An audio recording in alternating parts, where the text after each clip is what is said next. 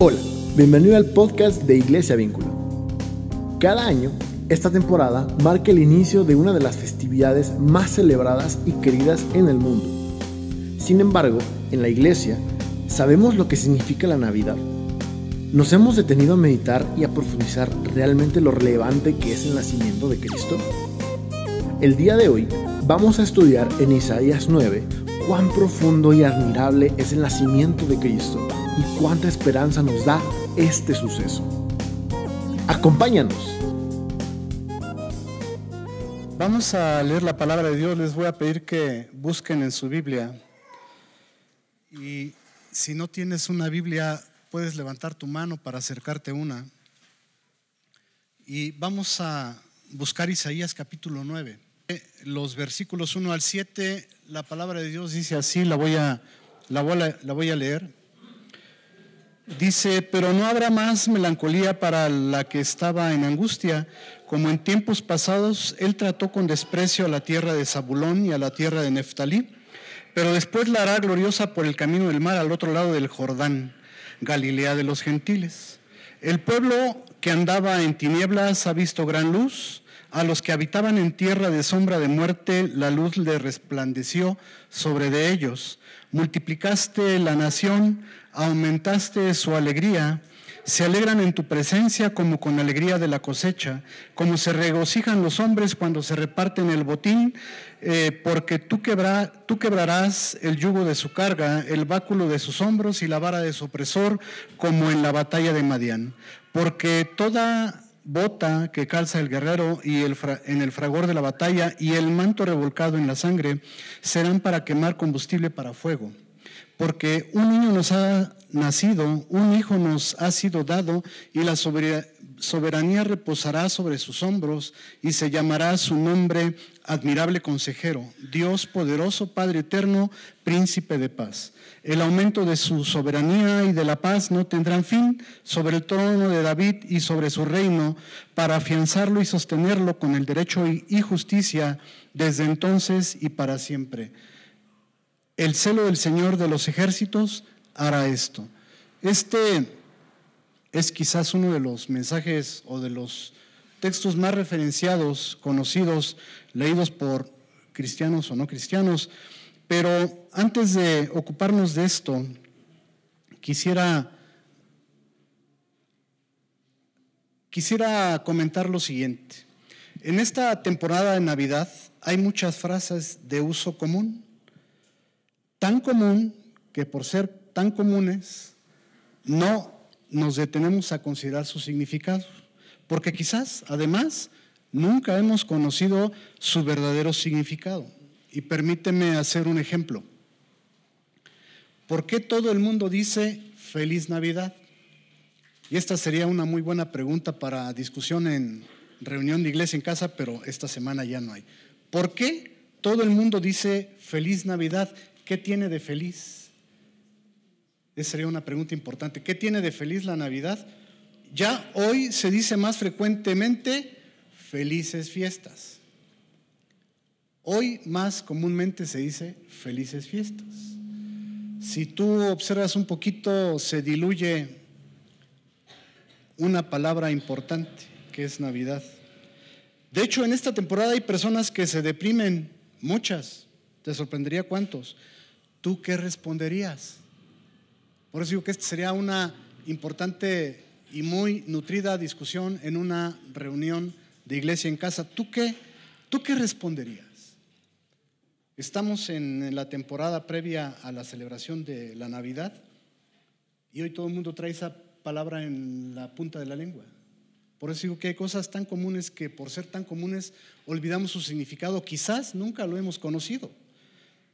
Déjame decirte lo que Miguel Núñez dice, no a este respecto en su general, concretamente, pero lo dice en una generalidad, dice él así, la iglesia debe ayudar al creyente a desarrollar una mente bíblica, de manera que sus pensamientos y sus acciones sean consecuentes con la verdad divina, y que de esta forma él, o sea, el creyente, pueda impactar su entorno y cumplir su rol de ser la luz del mundo y la sal de la tierra. Debemos debemos nosotros compartir lo que hemos mencionado en, durante algunos meses, la verdadera historia. Nosotros estamos responsabilizados de compartir toda la historia, la buena historia que es de Jesús. Tenemos un mensaje que dar claramente y ese es el mensaje de feliz Navidad. Debemos saber cómo compartir el significado del nacimiento de Jesús y realmente poder eh, compartir esta frase de feliz Navidad con todo su contenido. Y el contenido es un contraste de la vida sin Dios y un contraste de la vida con Dios. Un contraste de muerte y vida. Eso es lo que refiere este texto en el cual vamos a meternos a continuación. Y en, una síntesis que yo pudiera dar de este fragmento de Isaías, es que si sigo, Isaías dice esto, si sigues ídolos, estás abandonando a Dios y estarás caminando en camino de muerte. Si tomas la promesa de Dios, y solo por medio de Jesús se puede hacer esto, disfrutarás de Él. Disfrutarás de vivir en luz, vivir alegre, vivir libre y vivir en paz.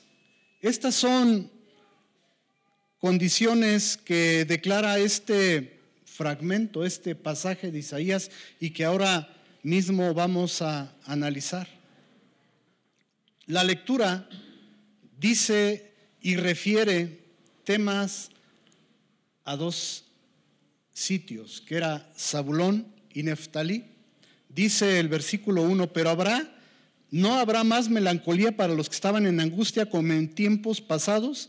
Él trató con desprecio a la tierra de Zabulón y Neftalí. Y solamente para tenerte en, un contexto, iba a haber una imagen ahí, pero la tecnología se encargó de no este, haber pantalla ahí y también de desarmarme mi, mi documento. Sin embargo, solamente para que tú entiendas la idea, en los tiempos de Isaías, y déjame decirte que Isaías fue un profeta que fue de los que más longevos profetizando y declaró esto en un momento en que todavía no ocurría lo que se estaba diciendo aquí. Iba a haber una invasión de Asiria iba a entrar por el reino del norte, esto es Israel, iba a bajar hasta el reino del sur, que era Judá. Y está diciendo que en esta palabra de profecía, y solamente para ser un bien pragmáticos, se entiende por profecía las palabras que Dios ha hablado o escrito a través de un profeta. La profecía comunica generalmente lo que Dios hará en un futuro. En el Antiguo Testamento a menudo eran advertencias de lo que iba a ocurrir si la gente no corregía su conducta pecadora. Y la profecía del Antiguo Testamento fue un cumplimiento en la vida de Jesús. Bien, entonces todo lo que se refiere aquí son palabras que Isaías está diciendo que iban a ocurrirle a Zabulón y Neftalí, como un antecedente de, lo de esta invasión que iba a ocurrir. Y el primer versículo que viene aquí dice, él, trató con desprecio a la tierra de Zabulón y Neftalí, pero después la la gloriosa por caminar en el mar al otro lado del Jordán, Galilea a los gentiles. Estoy leyendo el versículo 9.1.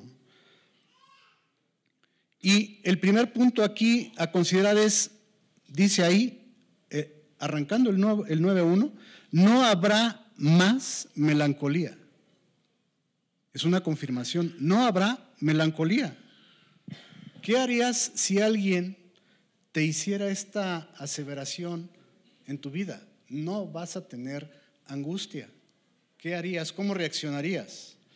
Dice aquí que primero a Neftalí se le trató con, con desprecio y en segundo lugar dice, se hace la declaración de que serán gloriosas. Aquí se refiere concretamente al ejercicio de la salvación del Redentor de Jesús, del pecado del mundo, prometido en este momento como Mesías y cumplido posteriormente en la vida de Jesús. Solamente si quieres buscar el referente o leerlo posteriormente, puedes ver Mateo 4, 15 y 16, donde concretamente se hace este movimiento de Jesús y se cumple esta profecía. ¿No es acaso vivir sin angustia algo que nos gustaría vivir a todos? Respóndetelo.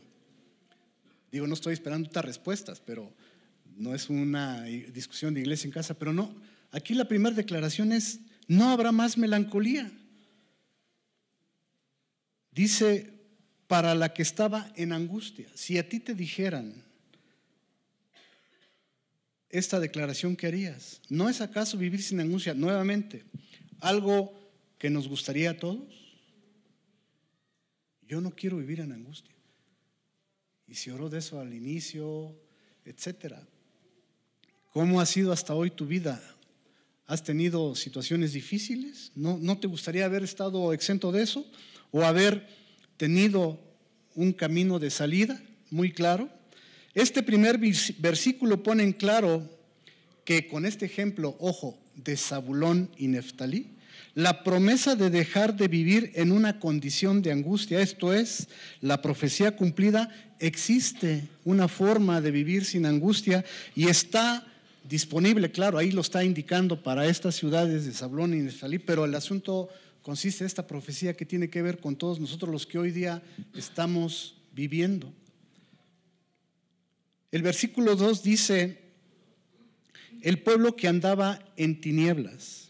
Aquí se está describiendo una situación muy especial del pueblo. Y esa situación especial tiene que ver con las condiciones en que estaba viviendo Nebuló, eh, y Neftalí. Y define dos cosas en concreto para ellos.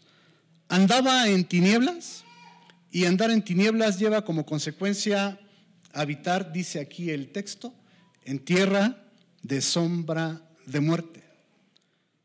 Una definición muy concreta que, ¿por qué estaba viviendo en tinieblas y por qué estaba en un camino de muerte. Tengo que comentar al respecto que las profecías que refieren no solamente a Zabulón y Neftalí, sino todo lo que escribió Isaías para este pueblo de Dios, define que el, el asunto, el asunto en concreto de por qué les iban a llegar estas calamidades, estas condiciones de calamidad, es porque se habían apartado una de los caminos de Dios. Y, y esto como consecuencia trajo que tuvieran una, un incremento de injusticia social. Son las características que manifiesta estas ciudades en el tiempo en que se escribe esto abandonan a Dios y persiguen a ídolos. Y también hay una desatención de la justicia. Y como elemento adicional, cuando ocurre esto, está ocurriendo en un momento en que esta tierra está siendo prosperada, está siendo, tiene beneficios materiales. En un tiempo, lo voy a decir así, de abundancia, se separan de Dios siguen a ídolos y cometen injusticias de manera significativa. Esto lo pudiéramos analizar de una manera más profunda, pero quiero darlo ahorita solamente como referencia de que este pueblo estaba por seguir ídolos, estaba caminando en un camino de sombra y de muerte. Estudiaron tres elementos, separados de Dios, y en este momento histórico que se escribe esto, pues también había mucha religiosidad en este pueblo, sin embargo estaban, estaban solamente fungiendo como activismo sin tener un concreto, una concreta relación con Dios. Muy religiosos, muy religiosos, pero habían abandonado a Dios y estaban siguiendo a ídolos. Esta definición de abandonar a Dios, ejercer la injusticia, ¿consideras que es algo que también hoy se vive? ¿O, no solamente le ocurrió a Zabulón y a Neftalí? ¿Qué ha ocurrido en la humanidad, de, pues yo podría decir de manera permanente, y hoy lo estamos viviendo? Hoy día podrías coincidir conmigo que es una situación actual normal, esta.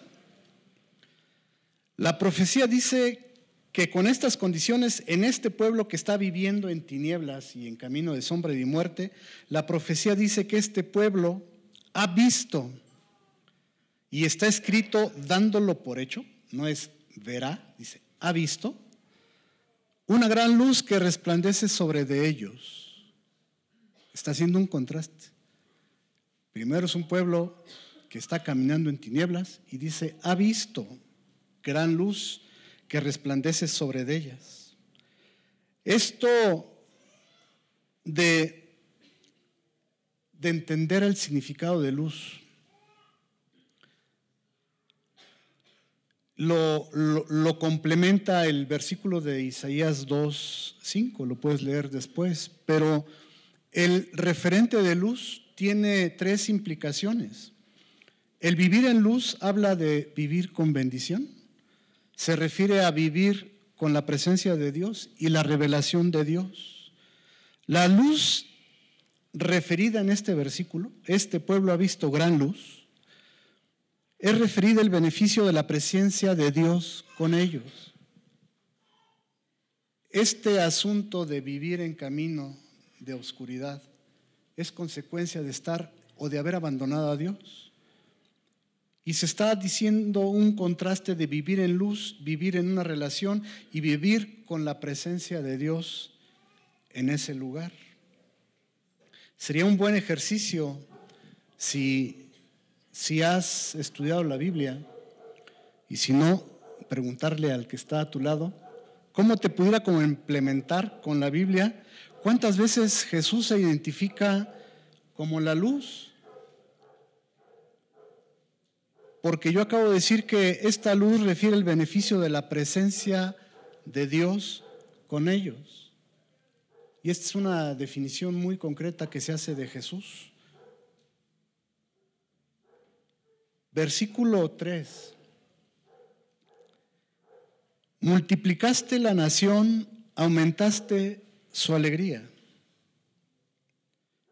Miren hermanos, este pasaje muestra, lo puedes leer ahí, ¿eh? no lo voy a leer ya completo, pero este pasaje muestra concretamente la suficiencia de Dios para llenar al hombre y hacerlo pleno.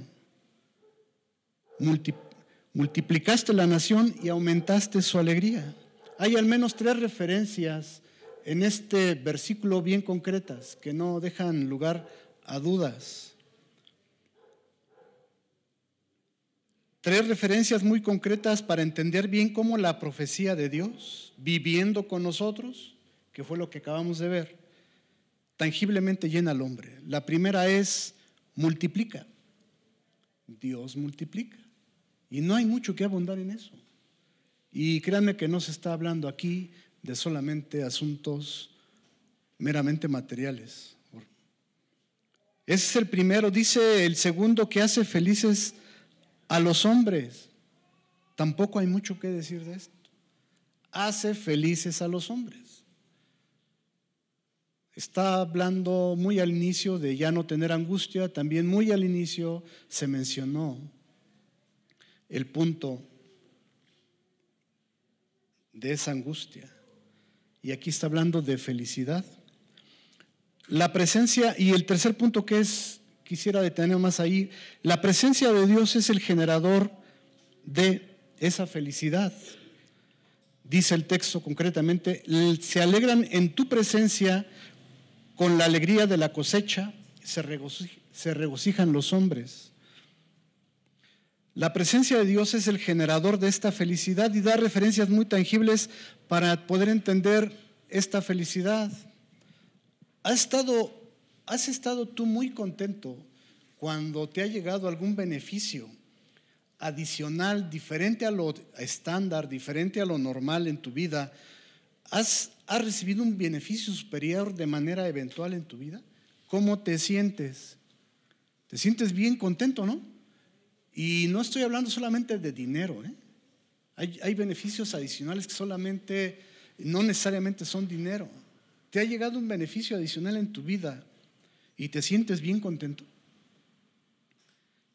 ese, si te ha ocurrido, pudieras entender el, el entorno con el cual aquí Isaías dice que el tipo de felicidad es de esa forma o cuando se reparte en un botín.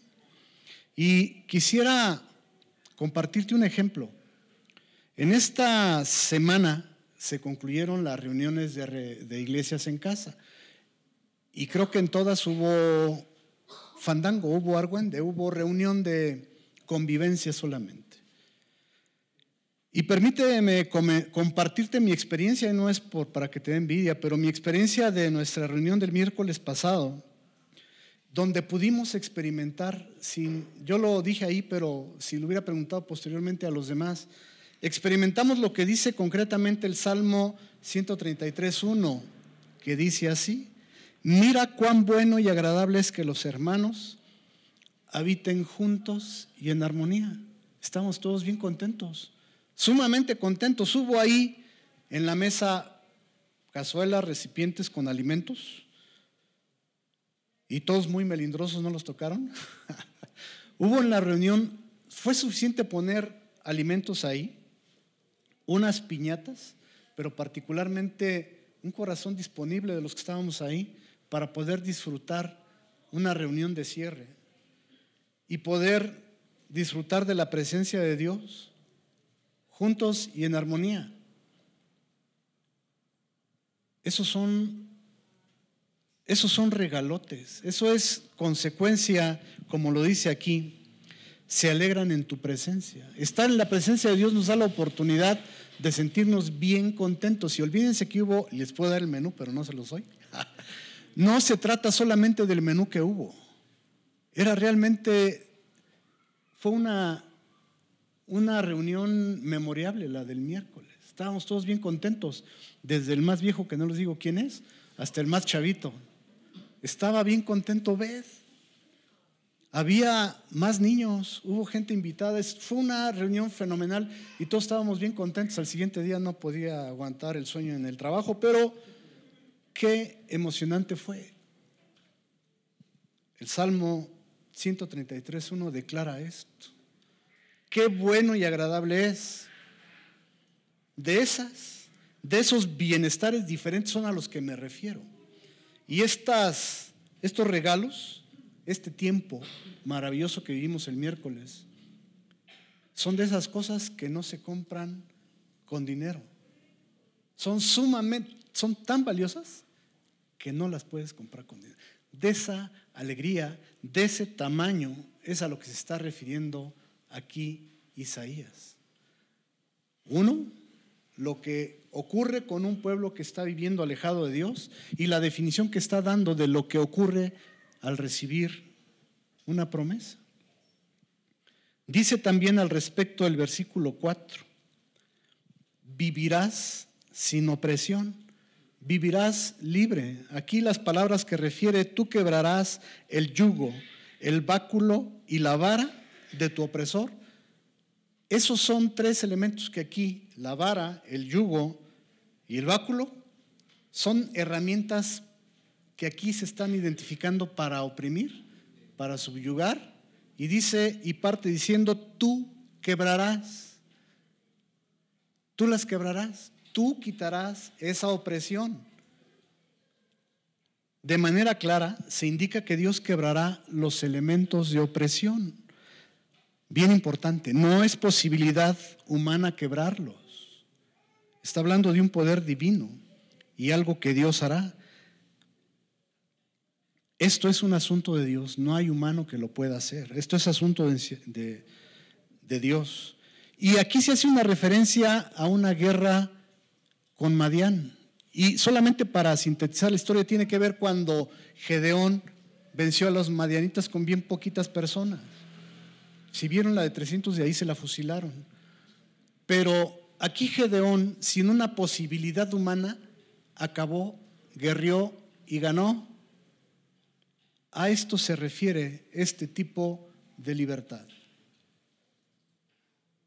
Estamos viendo la cuarta característica de vivir los o disfrutar los beneficios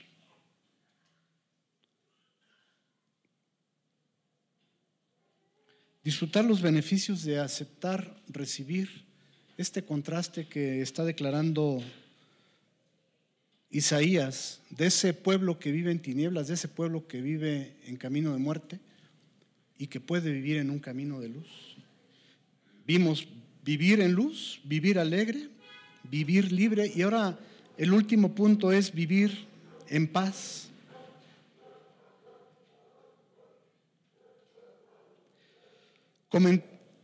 Es necesario comentar que en el entorno cuando se está escribiendo esto de Isaías, esta profecía contra Zabulón y Neftalí, en los primeros capítulos de todo el libro de Isaías se maneja un, se da un sentimiento de una melancolía que hay en la ciudad, en la tierra, por la guerra.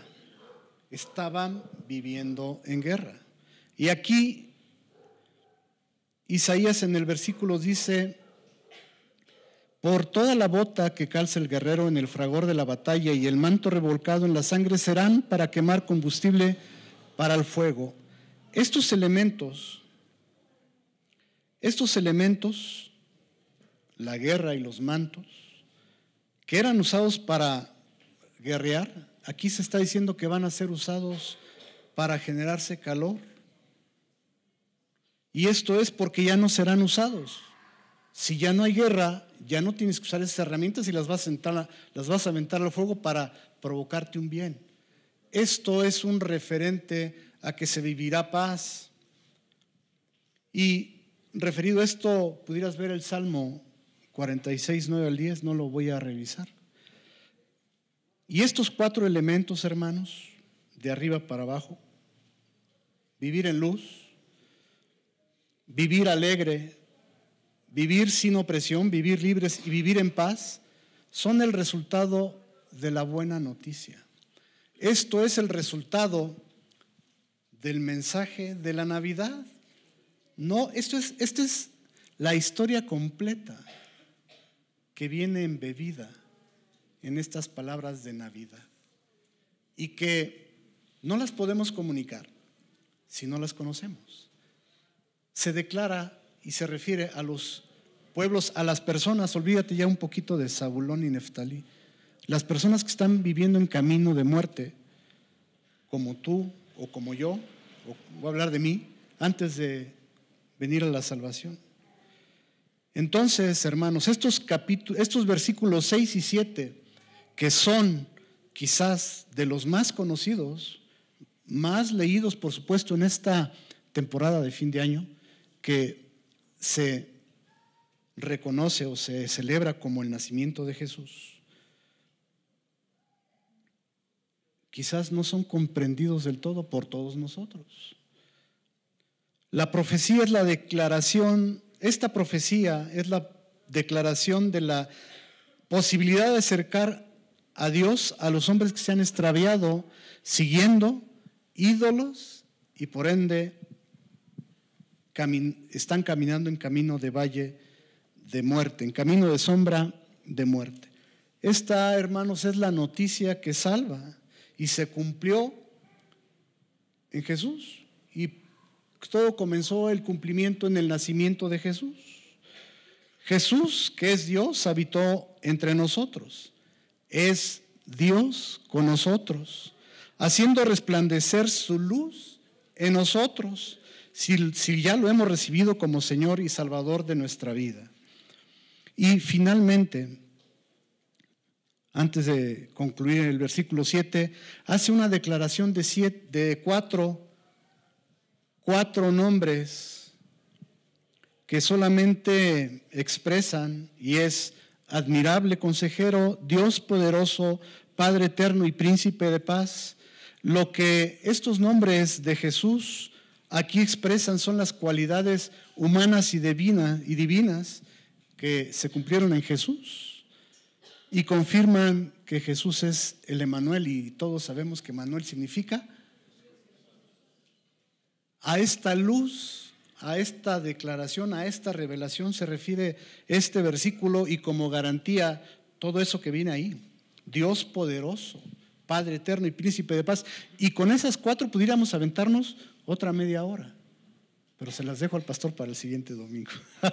no, no sé qué va a dar el pastor, pero finalmente el 7, el versículo 7, yo no lo había visto de esta forma y te voy a compartir.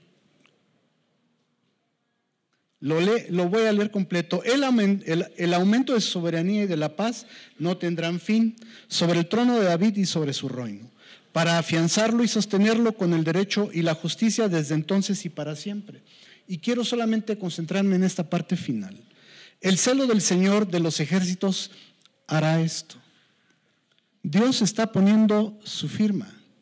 Dios está diciendo, yo lo voy a sostener porque es asunto de Dios. Si tú lees números 23, 19, y si lo quieres buscar está bien, yo lo voy a leer, dice, Dios no es hombre para que mienta, ni hijo de hombre para que se arrepienta. Lo ha dicho él y no lo hará, ha hablado y no lo cumplirá. Esta es la firma de Dios para esta profecía, para esta situación en que está declarándose que esta tierra que dejó de seguir a Dios por seguir a ídolos y está perdido en un camino de muerte, va a vivir o disfrutar de estas cualidades que vimos, luz, libertad, paz y, ¿cuál fue la última?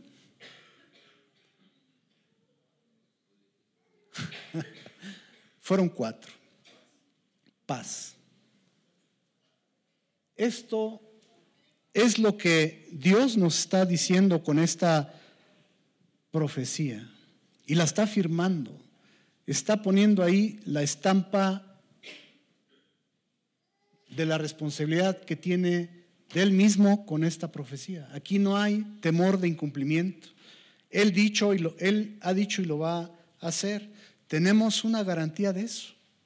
Hay una garantía, hay una garantía en esto. Entonces,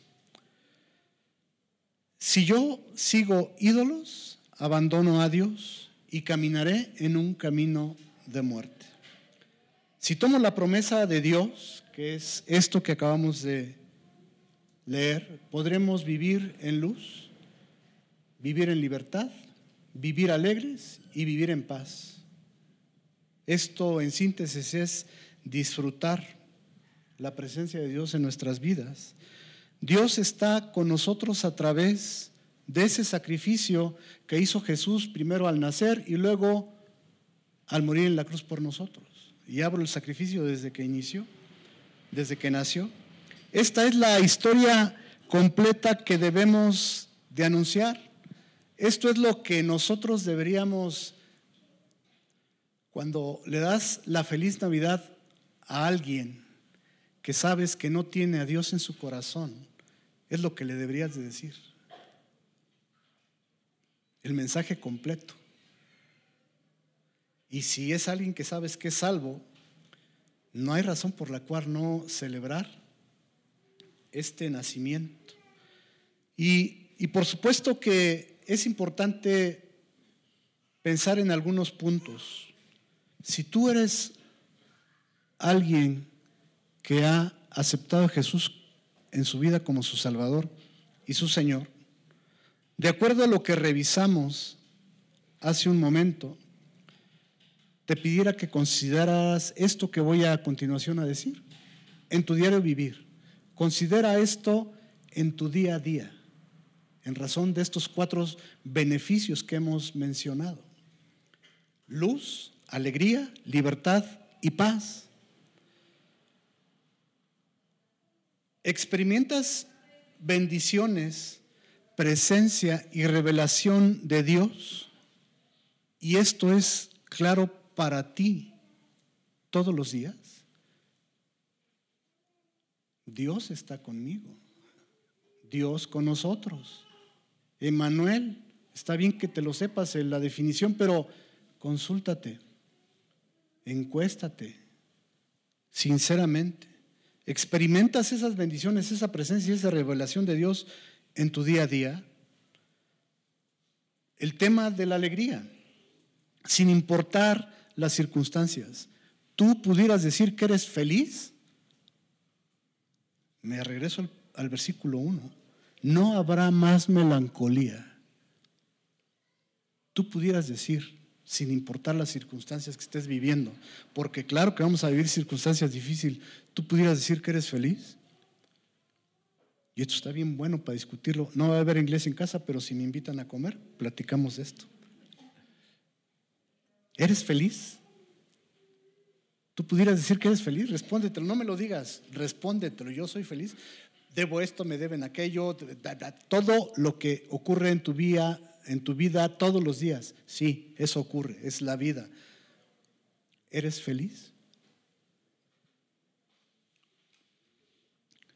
En el versículo 4, la vara, el yugo, el báculo representan opresiones. ¿Algo te está oprimiendo? ¿Algo te está agobiando? ¿Algo te está angustiando? Y finalmente, la paz. Déjame preguntártelo así. Considéralo de esta forma. Los demás, no tú, los demás que están en tu entorno de trabajo, de escuela, de iglesia, identifican que en ti hay paz. Porque qué fácil decía, yo sí tengo paz. O sí, yo soy bien feliz. Los demás identifican luz, alegría y libertad y paz en tu vida. La salvación no puede esconderse, hermanos. Estas cuatro evidencias, solamente por hablar de lo que estamos leyendo ahorita, le dicen al mundo que Cristo vive en ti. Tú, si has, aceptado a Jesús en tu corazón, tú con estas cuatro cosas le estás predicando al mundo que Cristo vive en ti. Y puedes decir y proclamar la completa historia. No hay manera de detener lo que Espíritu Santo hace. Considéralo. Cuestiónate estos cuatro puntos y considera dónde estás. Deberías considerar seriamente si no estás teniendo estas experiencias.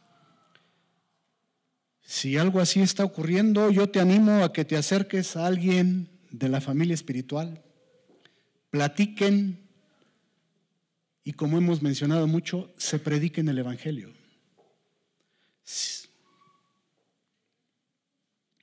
Considéralo, por favor.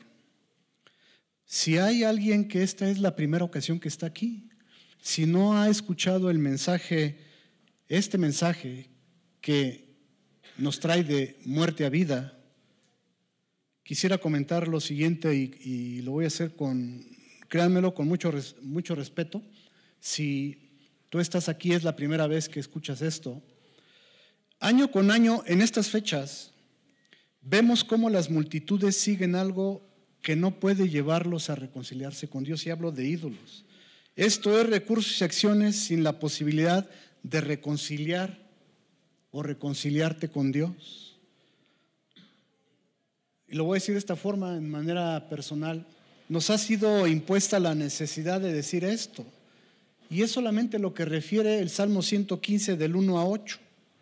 No lo voy a leer todo, sino solamente algunos versículos. Dicen, nuestro Dios está en los cielos, Él hace lo que le place. Los ídolos de ellos, de las personas aquí en la tierra, son plata y oro, obra de mano de hombres, tienen boca y no hablan, tienen ojos y no ven, tienen oídos y no oyen, tienen nariz y no huelen, manos y no tocan.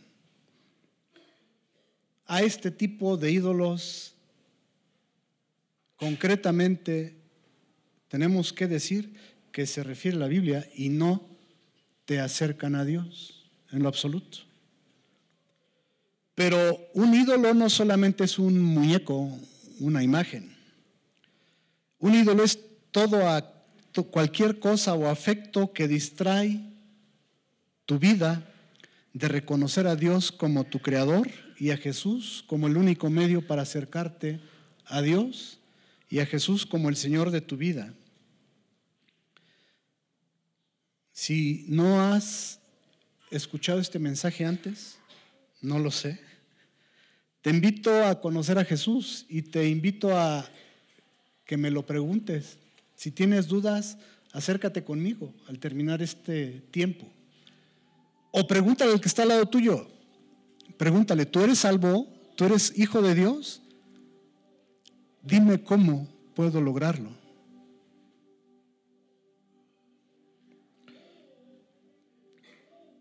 Hasta aquí, hermanos, hay cuatro elementos que dan una evidencia en mí de que ya no estoy en un camino de muerte, de que estoy siguiendo a Jesús. Y una de las preguntas que yo hacía al inicio es, ¿no es algo que quisiéramos todos el hecho de no tener melancolía? El asunto no tiene que ver con fechas, sino en saber que esa promesa fue cumplida y esa promesa nos puede llevar, si no lo has hecho, a tener una vida con estos cuatro elementos. Y para los que somos salvos, considerar nuestro desempeño en vida respecto a estos, llamémoslo así, cuatro indicadores de tu desempeño en comunión y de tu relación con Dios. Vamos a ponernos en pie, vamos a. Amado Padre, queremos darte gracias porque nos das la oportunidad de acercarnos a tu palabra. Que sea Espíritu Santo el que de manera directa y, y, concreta inquiete los corazones y las mentes de cada uno de nosotros, los que estamos ahora reunidos que podamos seguir las indicaciones, seguir eh, la letra de tu enseñanza para poder disfrutar de todos los beneficios que tú nos has dado, porque somos hijos tuyos. Y también a las personas que no lo hayan o no lo han conocido aún, es un momento oportuno para que ellos se acerquen a ti. Gracias por este tiempo y gracias Padre por todas las cosas que nos das porque podemos tener el conocimiento completo, el Evangelio completo de que tú has mandado a Jesús y Él vino y nació, murió y resucitó para darnos salvación y esto es suficiente para acercarnos a ti y por eso ser llamados hijos de Dios. Gracias por este tiempo y gracias Señor por el escenario, por el lugar, por todas las cosas y los beneficios que nos das y que pasamos por alto muchas veces. Danos la oportunidad de reconocer todo el ejercicio, todo lo, que desarrollas a nuestro alrededor, incluido las oportunidades que tenemos para presentar esta buena noticia. Gracias, Padre, en el nombre de Jesús oramos. Amén.